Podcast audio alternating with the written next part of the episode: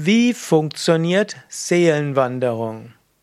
Seelenwanderung ist das Konzept, dass die Seele wandert auf der Reise zum Unendlichen, zum Ewigen, zur Vollkommenheit. Wir sind Pilger auf dieser Welt, Pilger auf dem Weg zu unserem verlorenen Erbe. Wir wollen wieder die Vollkommenheit erfahren, die Einheit mit Gott, die Unendlichkeit, die Ewigkeit.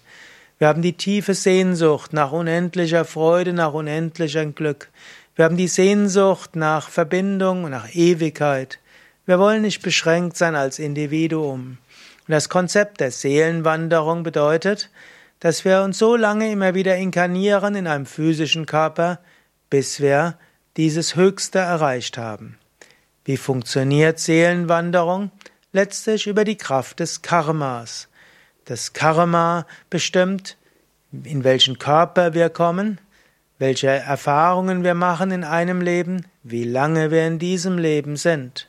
Unsere eigenen Handlungen, Gedanken, Emotionen, Wünsche bestimmen, wie wir uns in einem Leben entwickeln, wie wir sterben, wo wir hingehen nach dem physischen Tod. Jetzt, wie funktioniert Seelenwanderung?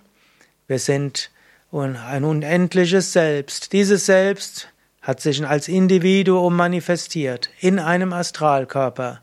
Der Astralkörper besteht aus Prana, den Lebensenergien, die in den Chakren sind, in den Nadis. Dort gibt es die Emotionen, die Gefühle, dort gibt es die Persönlichkeit, Temperament, Neigungen, Fähigkeiten, Erfahrungen und so weiter. Das ist alles dem Astralkörper. Die Seele ist dann eben das unendliche Bewusstsein, das sich ausdrückt über den Astralkörper. Und dieser Astralkörper will lernen und will etwas bewirken. Dazu nimmt die Seele einen physischen Körper an. Im Moment der Empfängnis verbindet sich die Seele lose mit dem, mit dem Embryo-Mutterleib und ist vollständig inkarniert im Moment der Geburt. Und dann wächst das Baby heran, gibt dem der Seele verschiedene Erfahrungen, die Seele kann weiter wandern in diesem Leben, entwickelt sich, erfährt, wächst, macht vielleicht spirituelle Praktiken, um das Wachstum zu beschleunigen.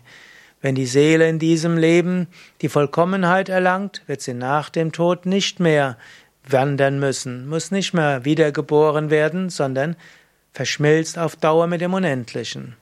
Wenn die Seele in diesem Leben nicht die Verwirklichung erreicht hat, dann geht sie nach dem Tod in die Astralebene ein, bleibt dort eine gewisse Zeit, bis sie sich wieder inkarniert in dem nächsten physischen Körper. Das ist, wie die Theorie der Seelenwanderung funktioniert. Mehr darüber in meinem Buch Karma und Reinkarnation. Mein Name Sukadev Bretz.